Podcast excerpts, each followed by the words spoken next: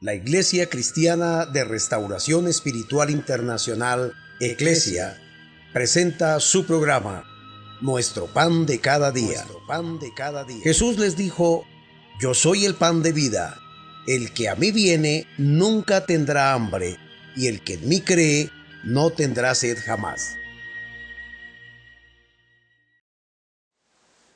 Dios les bendiga.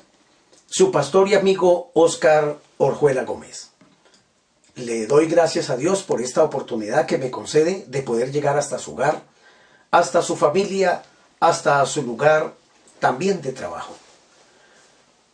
Todo esto que ha venido sucediendo en este final tiempo, a través de toda esta pandemia, lo que ha hecho es que nosotros no podemos cesar de predicar esta verdad.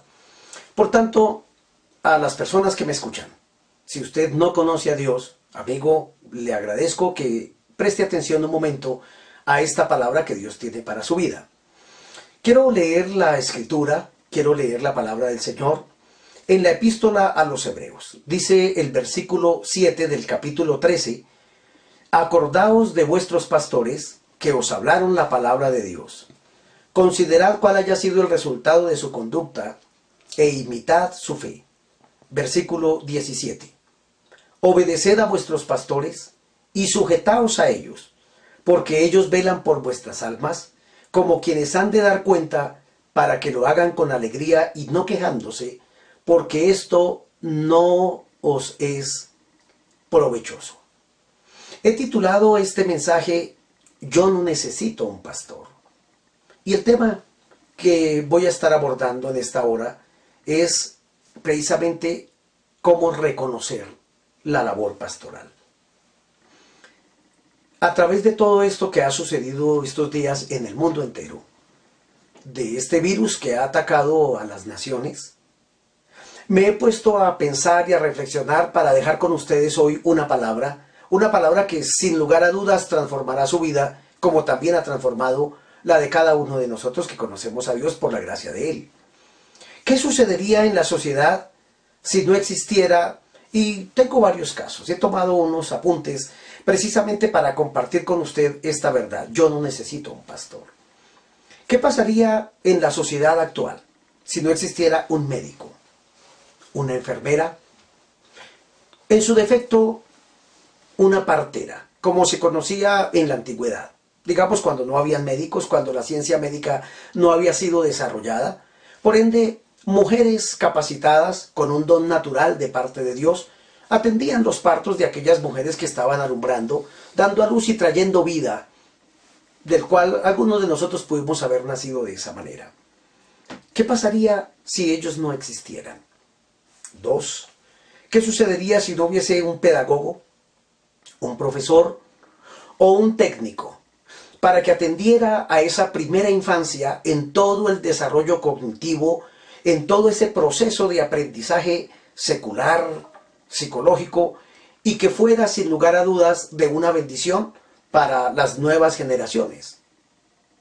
Meditando en Dios, pensaba de igual manera qué sucedería en el mundo, en la sociedad, si no existiera un ingeniero de alimentos o un expendedor de los productos y lo peor, un campesino que labra la tierra, que madruga a trabajar, que se acuesta tarde, fumigando, atendiendo los cultivos, para la postre poder traer a cada uno de nosotros ese, esa producción de alimentos con la cual obligatoriamente el ser humano debe subsistir. ¿Qué pasaría si no existieran las sociedades presidentes, gobernantes, policías, jueces también? Jueces que castigaran a quien hace el mal, pero que también defendiera los derechos del ser humano. Pudiera avanzar y mirar cada sector de la sociedad y para cada uno de ellos, sin lugar a dudas, habría un ejemplo que tomar, un ejemplo que poner como muestra en este caso. Pero como el tema que estoy abordando, ese título, yo no necesito un pastor. ¿Qué pasaría en la sociedad actual si no existiera un ministro de Dios? Un líder espiritual, un profeta de Dios, un hombre una mujer que dirigiera a la vida del ser humano a tener un encuentro con Dios, a direccionarlo, a encaminarlo, a orientarlo y ayudarlo para que se encuentre con Dios y para que defina el asunto de la eternidad. Muchas veces se escuchan estas palabras. Ah, yo no necesito la Biblia, yo no necesito un pastor, yo no necesito a Dios. Bueno, por algo estamos aquí. Tristemente, también en mucho sector de la iglesia cristiana, esas palabras también se utilizan. Ah, yo no necesito un pastor. Yo deseo en esta tarde, estimado hermano que me escucha, amigo, que puede estar allí. Tristemente lo tengo que decir, pero es la realidad que estamos enfrentando hoy en día. Es posible que si no se hubiese presentado toda esta situación adversa de un virus que ha venido cobijando el mundo entero, quitando, menguando vidas de la forma más terrible, a lo mejor usted no estuviera escuchándome en esta hora. Bueno, me hace eso entender entonces que todas las cosas le ayudan a bien a los que amamos al Señor. ¿Qué me muestra eso? Pues me muestra que Dios ha reunido de alguna manera utilizando en este caso una pandemia. Porque Dios se vale de todo. Para Dios todo le sirve con tal de que su criatura le pueda atender, le pueda escuchar. Por eso estamos reunidos. Porque a lo mejor, si no hubiese venido toda esta pandemia y las multas y los años de cárcel que se pueden pasar de 4 a 8 años de cárcel, si salimos de casa y rompemos las normas, a lo mejor usted no me estuviera prestando atención. Quizá alguno de ustedes que me escucha me está oyendo por obligación. Bueno, quiero decirle que eso forma parte del plan de Dios para su vida. Es algo que Dios también permitió para que usted me escuchara hoy y escuchar ante todo la palabra del Señor. Mi deseo, sin lugar a dudas, es que esta reflexión que nosotros vamos a tener lo concientice de la ardua labor que ejerce un ministerio. Esa frase del título de esta enseñanza, yo no necesito un pastor, es común en el mundo.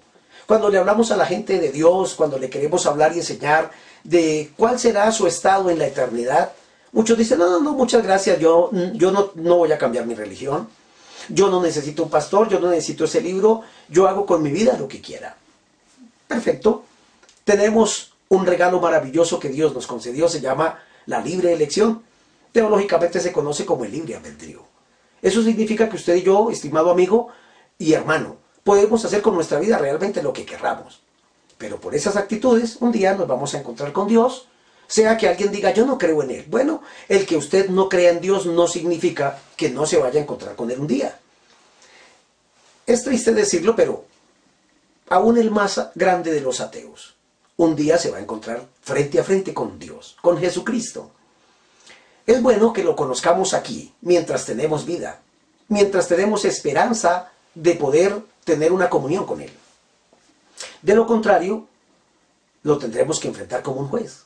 Es mejor conocerlo como un abogado para que nos defienda y no tener que enfrentarlo un día ante el trono blanco, ante un juicio abriéndose en unos libros donde se determinará todos los pensamientos, palabras, sentimientos y acciones que nosotros hicimos durante toda nuestra vida y ahí tendremos que entregar cuentas a Dios. A lo mejor muchos no saldrán muy bien librados, pero esta reflexión es para que podamos concientizarnos también de la ardua labor de un pastor. Y claro que sí, estoy hablando de un pastor responsable, de un hombre, de una mujer que fue llamado por Dios, ungido por Dios, llamado al ministerio pleno por Dios y respaldado por Dios también. Es decir, de una persona responsable. No estoy hablando del falso profeta, de, de aquella persona que se vale de alguna cosa para estafar, para engañar y para mentir. No estoy hablando de ellos. Para ellos dice la escritura que de, de hecho no se tarda su perdición. Su condenación los persigue y pronto se efectuará en ellos. Pero no estoy hablando de ellos, estoy hablando del buen pastor. Del hombre y de la mujer de Dios que ha sido llamado, que entendió que había una necesidad que suplir en el mundo entero para hablar de esa verdad y de esa eternidad. He colocado eh, dos columnas y he tomado unos apuntes precisamente de todo lo que he escuchado en la vida. cuando se le habla a alguien de Dios, del Evangelio, muchos están demasiado ocupados, son demasiado viejos, son demasiado jóvenes, eh, tienen demasiado estudio, tienen demasiado trabajo, tienen demasiados compromisos, no hay tiempo para Dios. Bueno, qué triste que un día estas personas también morirán. Todos moriremos algún día, sin lugar a dudas. El asunto es que cuando muera y quiera ya saber de Dios porque va a estar en un lugar de tormentos, pues también tengo que darle la mala noticia, ya será demasiado tarde porque no escuchó a Dios y no atendió la palabra del Señor. Muchas personas he escuchado decir, fuera de la iglesia y dentro de la iglesia también, yo puedo orar en casa y en todo lugar, Dios es omnipresente. Yo puedo hacerlo de cualquier manera. Yo no necesito asistir a un templo para hablar con Dios. Porque de esa manera yo quiero y puedo orar. Yo puedo orar en la casa, en cualquier parte, porque al fin y al cabo Dios me escucha. Dios no necesita que esté en un lugar, no necesito ir al templo para hablar con Dios. Está bien. He escuchado a otros decir, yo puedo leer la Biblia en la porción que yo escoja. De hecho, bueno, yo tengo aquí varias Biblias, varias versiones. Y hay Biblias que vienen diseñadas, se llaman Biblias de promesas, por ejemplo. Ah, pues qué rico tener una Biblia de promesas. Para saber cuántas promesas Dios le da al ser humano, para que se acerque a Él, para que eh, sea bendecido, ministrado por Dios. Bueno, pero alguien me dice, ah, yo, yo puedo leer la porción que yo elija. Solo promesas. Claro, ¿quién no va a querer leer solo las promesas de Dios? Bendiciones, felicidad, prosperidad, salud, beneficios maravillosos y especiales. De tal manera que dice, yo no necesito que me lean algo con lo cual no estoy de acuerdo. Por ejemplo, he tenido personas en la congregación que me han dicho, sí me gusta el culto, sí me gusta escuchar la palabra, pero lo que no me gusta es que un pastor me tenga que decir que el daño que me han hecho yo tengo que perdonarlo. Que por qué no puedo sentir odio, resentimiento y vengarme si me hicieron un mal. Bueno, el asunto no es lo que yo quiera escuchar o no. Yo no necesito de eso. Yo no necesito que me amoneste un pastor. Algunos han dicho, yo puedo estudiar la Biblia a mi manera, de la forma en que yo la entienda, como a mí me parece. De esa manera, lo que yo asimile, lo que yo acepte, lo que yo crea, lo que supongo que es, esa será mi vida. Y lo que no, pues sencillamente lo dejo pasar de largo. No necesito que me expliquen la Biblia como si yo fuera un niño como si yo fuera un recién nacido, si al fin y al cabo soy una persona madura, ¿por qué me tiene que un pastor venir a explicar la escritura, decirme cómo me debo comportar y los mandamientos de Dios y las ordenanzas que hay en toda mi manera de ser? Otros han dicho, han dicho yo puedo escuchar a cualquier predicador. Hoy tenemos todos los medios habidos y por haber. Es entrar a las redes y yo escojo el predicador que quiera, porque tengo que estar sujeto allá. Eh, no quiero escuchar a un pastor que me exhorte. Yo escucho a uno que, que, que salte, que haga milagros, que, que hable de prosperidad, que solo me hable de cosas buenas, que no me vaya a tocar el pecado, que no me vaya a decir que estoy haciendo mal, eh, si estoy odiando, si soy pervertido, si tengo avaricia en mi corazón. No, no, no, yo no necesito que nadie me venga a exhortar y a decir lo que tengo que hacer con mi vida. Yo puedo escuchar a cualquier predicador. Otros me han dicho también, yo puedo visitar todas las páginas web y cambiarlos. Si hay un predicador que no me gusta, pues lo quito y pongo a otro. Pongo a otro, es mucho mejor. Pero no ser miembro de un concilio, de una misión o de una iglesia local. ¿Para qué? Para que me den órdenes, para que me toque entregar cuentas al pastor, para que me estén vigilando, para que me estén controlando. No, yo no necesito que nadie me controle, soy libre. Puedo hacer con mi vida lo que yo quiera. He escuchado a otros decir, eh, yo me puedo alimentar espiritualmente. Hoy en día hay mucho material por las redes, online. Es gratis todo. ¿Por qué tengo que ir a malgastar mi dinero en ofrendar, en diezmar, en apoyar, en, en tener una responsabilidad y un compromiso dentro de la iglesia local? Ah, no, no, no, no quiero eso con mi dinero, yo hago con mi dinero lo que quiera. Bien. Otros me han dicho, mire, yo puedo vivir bien. No le hago mal a nadie. Dios así me ama, Él me conoce soy sincero, soy honesto, no mato, no robo, no violo, no fornico, no adultero. eh, no soy idólatra, no consulto a los hechiceros, a los brujos, a los mentalistas, a los agoreros, hago las cosas de la mejor manera, ayudo al prójimo, bendigo al necesitado, no me meto con nadie, no me meto en chismes, de esa manera me evito mezclarme y contaminarme con gente mentirosa, chismosa, eh, adúltera, eh, hipócrita que hay en las iglesias. Ay, no, no, no quiero. Yo no necesito de un pastor que se presente delante de mí para entregarle cuentas a Dios por mí. Eh, tampoco necesito estar pidiendo consejos. ¿Para qué consejos? Yo sé actuar, soy una persona madura, soy profesional, no necesito, para eso estudié, para eso me capacité. Eh, no necesito estar pidiendo consejos ni evangelizar a nadie, pues para eso están precisamente los predicadores y las redes. El que quiera salvarse, pues que busque a Dios. Para eso hay tantas religiones, ni estar sujeto a nadie, porque Dios me hizo libre. Pudiera seguir hablando de los yo puedo y yo no necesito. Son muchos, realmente son muchísimos. Pero quien piense de esta manera, que yo puedo hacer, que yo puedo hacer, que yo puedo hacer, y que yo no necesito ni esto, ni esto, ni de un pastor, tiene toda la razón. Le hallo toda la razón. Es cierto. Si usted que me escucha está pensando de esa manera, pues realmente sí, usted tiene toda la razón. Usted no necesita un pastor. No, no, no lo necesita. Pero quiero que reflexionen esto. Aunque no necesita un pastor, lo que sí necesita es a un Dios y a un Salvador. Claro, porque algún día, estimado amigo que me escucha, la muerte le tocará a la puerta de su casa, quiera o no quiera. Pongamos este caso, estamos viviendo una situación adversa en el mundo entero. Nadie invitó al coronavirus, al COVID-19. Nadie le ha dicho, ay, ¿por qué no se inventan una enfermedad que venga y nos agobie y nos mate a nuestros seres queridos, a mi esposa, a mi esposo, a mis hijos, a mi abuelita, a mis tíos, a mis primos, a mis familiares, a mis seres queridos? No, nadie, nadie lo pidió. Así es todo en la vida. Algún día, tarde o temprano, usted y yo, por ser humanos, por ser mortales y por pertenecer a la raza humana caída, un día moriremos. Morirse no es el problema. Para eso fuimos diseñados. El problema es, ¿a dónde va mi alma? ¿Para dónde voy? ¿Dónde voy a pasar la eternidad? Ah, bueno, eso lo decido yo aquí. Ah, sí, pero yo no necesito un pastor. Yo ya tengo mi religión. Bueno, quiero decirle, estimado amigo, que la religión no salva a nadie.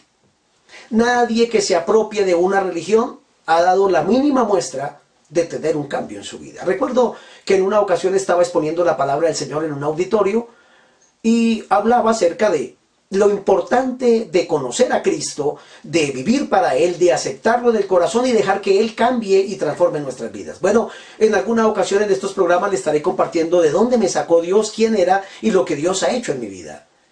Por eso lo puedo decir con toda seguridad. El único que puede cambiar al ser humano es Jesucristo, el Dios que se hizo hombre, que murió en la cruz para poder morir por nosotros, limpiarnos con su sangre y a través de ese sacrificio reconciliarnos para con el Padre Celestial. Yo tampoco creía en Dios. No sabía de todo lo que me estaba perdiendo, de un amor tan grande, de una gracia, de una misericordia tan maravillosa y especial que jamás pasó por mi mente que existiría. Sin embargo, le acepté. Y hablando con ese auditorio, les decía, Cristo es el único que nos puede cambiar, para dejar los vicios, para dejar aquellas cosas que le desagradan a Él. Se levantó alguien, interrumpió, predicador, perdón. Sí, cuénteme. Usted lo que nos pretende decir es que una persona no puede dejar los vicios y cambiar su manera de vivir y tener una conducta intachable si no es cristiano. Eso es lo que estoy diciendo, dije. Entonces, él dijo de esta manera, ah, eso son mentiras. Entonces, porque yo conozco entidades que no son cristianas y han cambiado y han ayudado a las personas a tener un cambio radical en sus vidas y, yo, y la gente se empezó a reír. Algunos aplaudían a aquella persona que, que estaba interrumpiendo la predicación. Yo lo miré y sencillamente le pregunté, no, no sabía que existieran esas entidades, nómbreme una. Y entonces dijo, Alcohólicos Anónimos, y todos aplaudieron, ¡ja, predicador! ¿Cómo quedó? ¿Cómo quedó?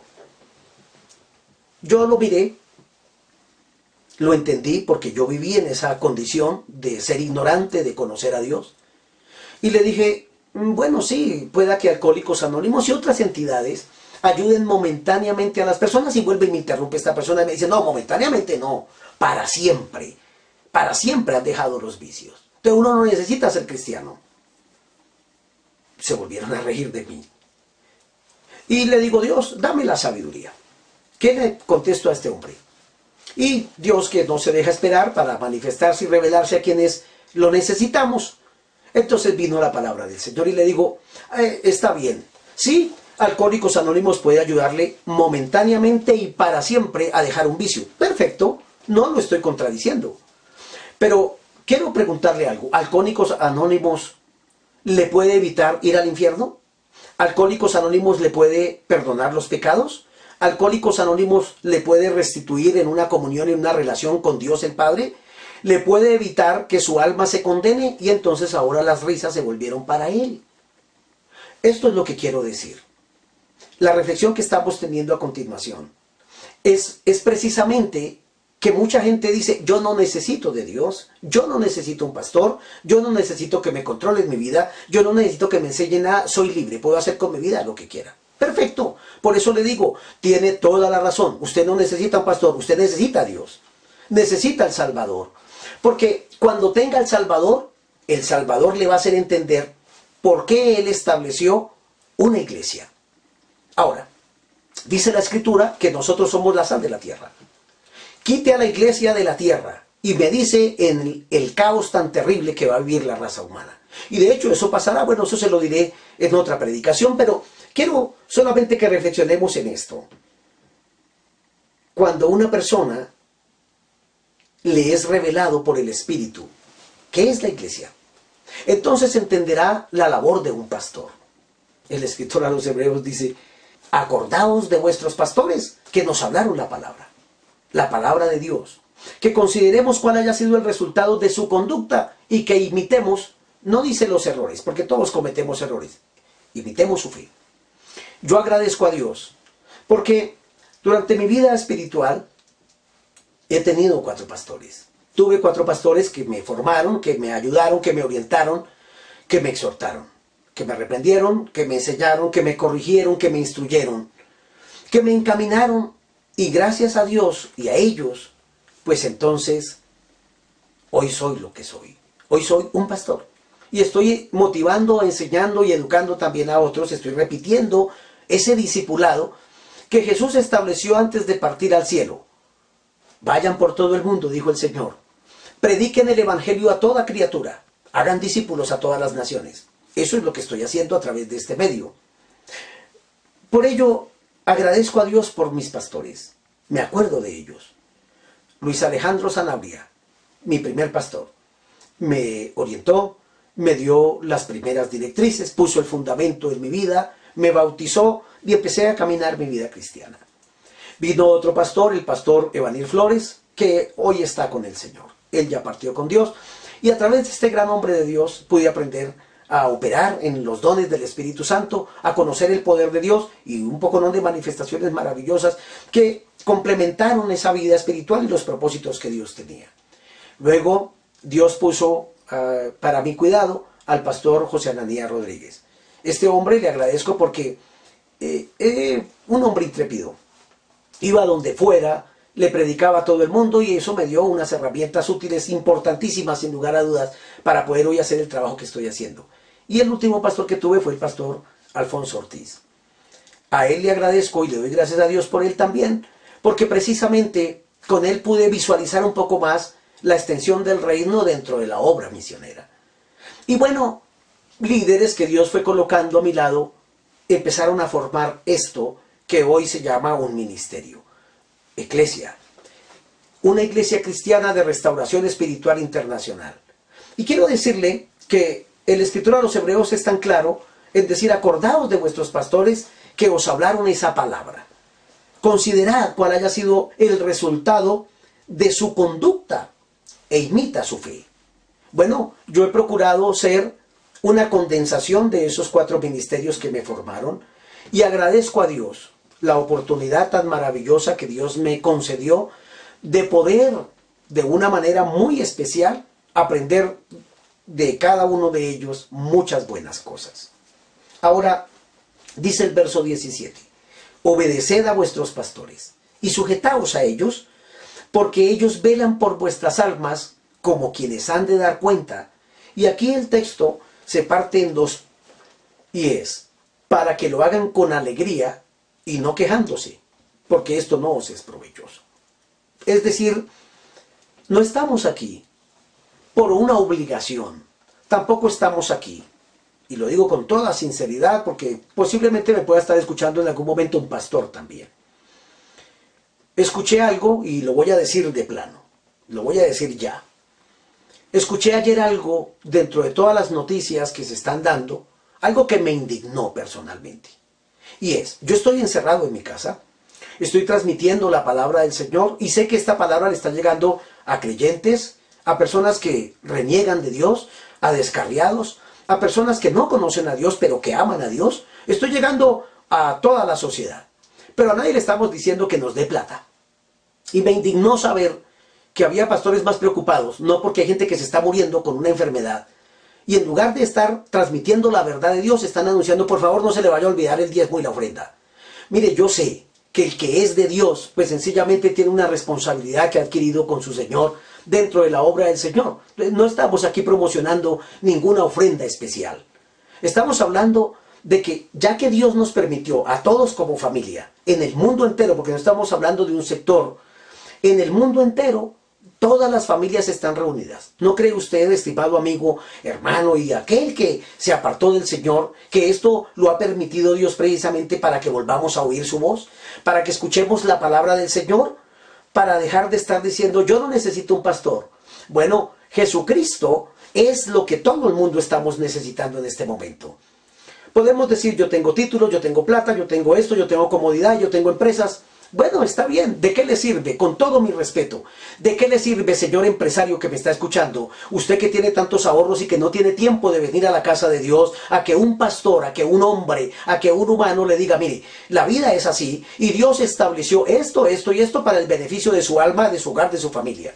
Mi pregunta es, ¿Para qué le sirve? Todo el dinero, todos los títulos, toda la plata, todos los negocios, todo lo que usted quiera. No necesito a Dios, yo ya tengo mi vida solucionada. Bueno, entonces ahora me voy a cruzar de brazos. Hágalo. Hágalo usted solo, sin Dios. Vaya, camine, viole todas las normas, salga por la calle. Es más, déjese infectar. Y ya. Y me dice si el, título, la plata, el tiempo y todo lo que usted renegó para no estar en una iglesia, para no estar escuchando a un pastor, le sirve para algo en este momento tan difícil y crucial de la vida. Esta es la realidad. Quizá alguien se ofenda por estas palabras, pero también quiero decirle con toda honestidad, Dios no me escogió para agradarle a nadie. Dios me escogió para hablar la verdad. A Jesucristo, de hecho, cuando estaba en la tierra, nadie le daba regalos a Jesús. Nadie le traía ofrendas. Más bien lo querían matar. ¿Quiénes? Los religiosos de la época, los fariseos, los saduceos, los hipócritas. Los que, entre comillas, confiaban en Dios, en su propia justicia y en sus propias ideas, pero no querían obedecer al pastor de los pastores. Jesucristo es nuestro Señor y nuestro gran pastor. Ahora, el propósito de Dios se puede cumplir en la vida de alguien solamente si nosotros se lo permitimos. Dios no está obligando a nadie. Creo que Dios nos está llamando a las buenas. Dios nos está diciendo, mira, ya que no te ha tocado el virus, ya que estás encerrado en tu casa, tú y tu familia, es el mejor tiempo para oír a Dios para escuchar de esta verdad, para reconocer que hay hombres y mujeres que dejamos todo trabajo material para dedicarnos a esta verdad, a decirle a usted, estimado amigo, que hay un Dios bueno, que lo ama, que lo bendice, que lo quiere prosperar, que lo quiere bendecir, que lo quiere ayudar, que lo quiere sanar, que lo quiere librar de tantos males. Pero somos nosotros individualmente quienes escogemos qué es lo que queremos hacer en nuestra vida. Vuelvo a decir que para morir nacimos. Algún día moriremos. Ese no es el problema. El problema no es morir. El problema es a dónde se va nuestra alma si nosotros no vivimos para Dios. Es el momento de reconocer entonces que yo sí necesito un pastor. Si alguien en esta hora, sabio y entendido, me dice, ¿Verdad no había pensado en eso? Jesucristo, en el Salmo 23, el salmista lo expresó.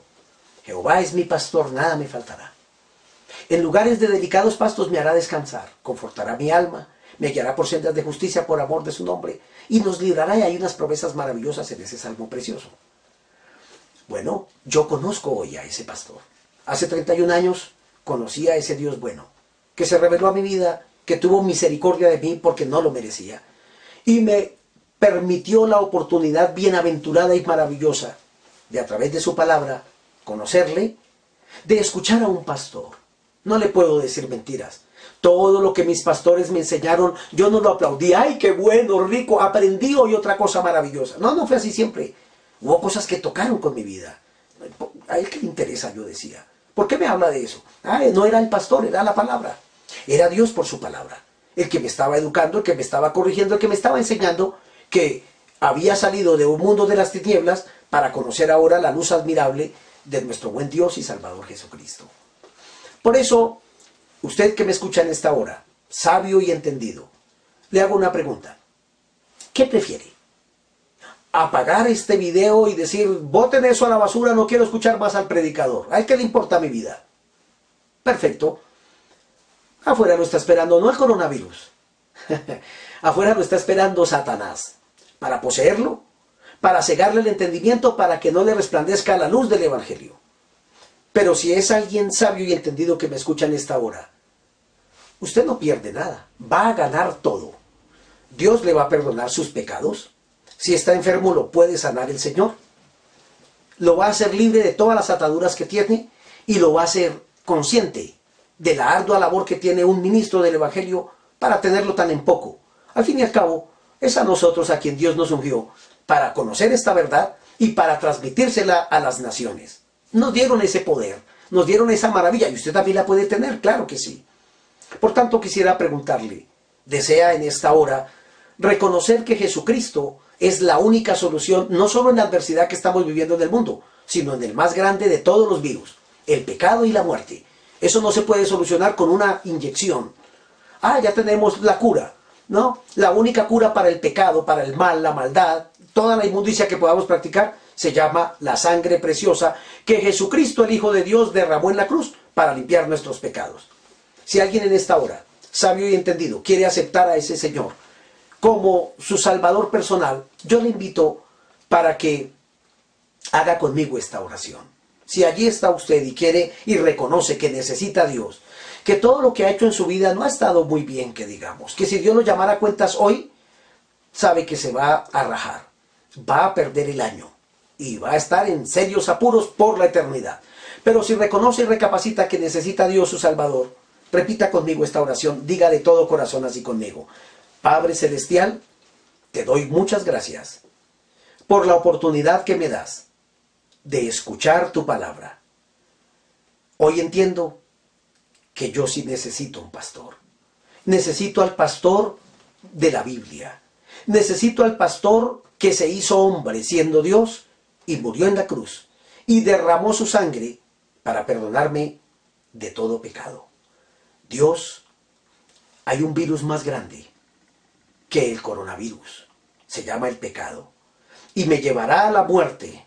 Y me llevará al infierno y me llevará a la condenación eterna separado de ti para siempre. No quiero eso, Dios. Quiero la paz tuya. Quiero tu amor y tu perdón. Por eso, en esta hora, acepto a Jesucristo como mi Dios, como mi único Salvador personal. Señor, perdóname. Perdóname de todos mis pecados y de todo lo que he hecho mal en la vida. Si me das una oportunidad más de vivir, y salimos bien librados de este virus que ha quejado al mundo entero, quiero vivir para ti. Quiero que mi hogar, mi familia, te amemos, te sirvamos y te conozcamos. Gracias Dios por perdonarme, por sanarme, por bendecirme. Amén. Si usted ha hecho esta sencilla oración, quiero decirle que en este momento forma parte de la familia de Dios. Bienvenido, bienvenido al grupo de los cristianos.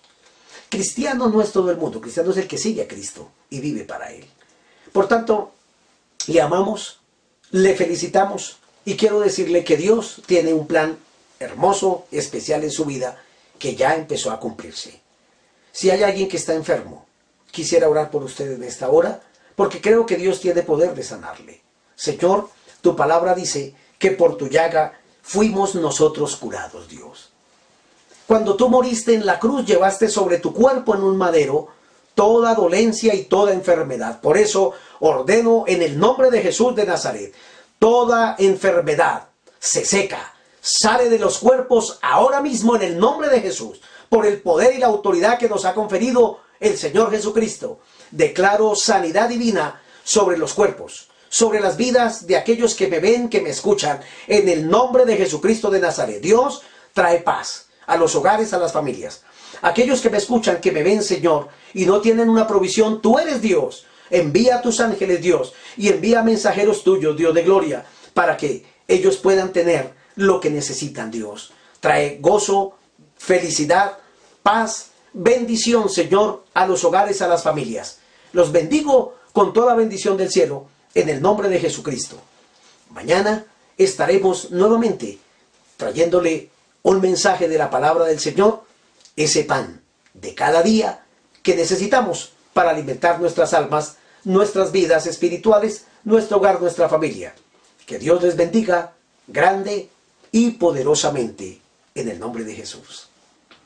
Nuestro pan de cada día. pan de cada día. Jesús les dijo, yo soy el pan de vida. El que a mí viene nunca tendrá hambre, y el que en mí cree no tendrá sed jamás.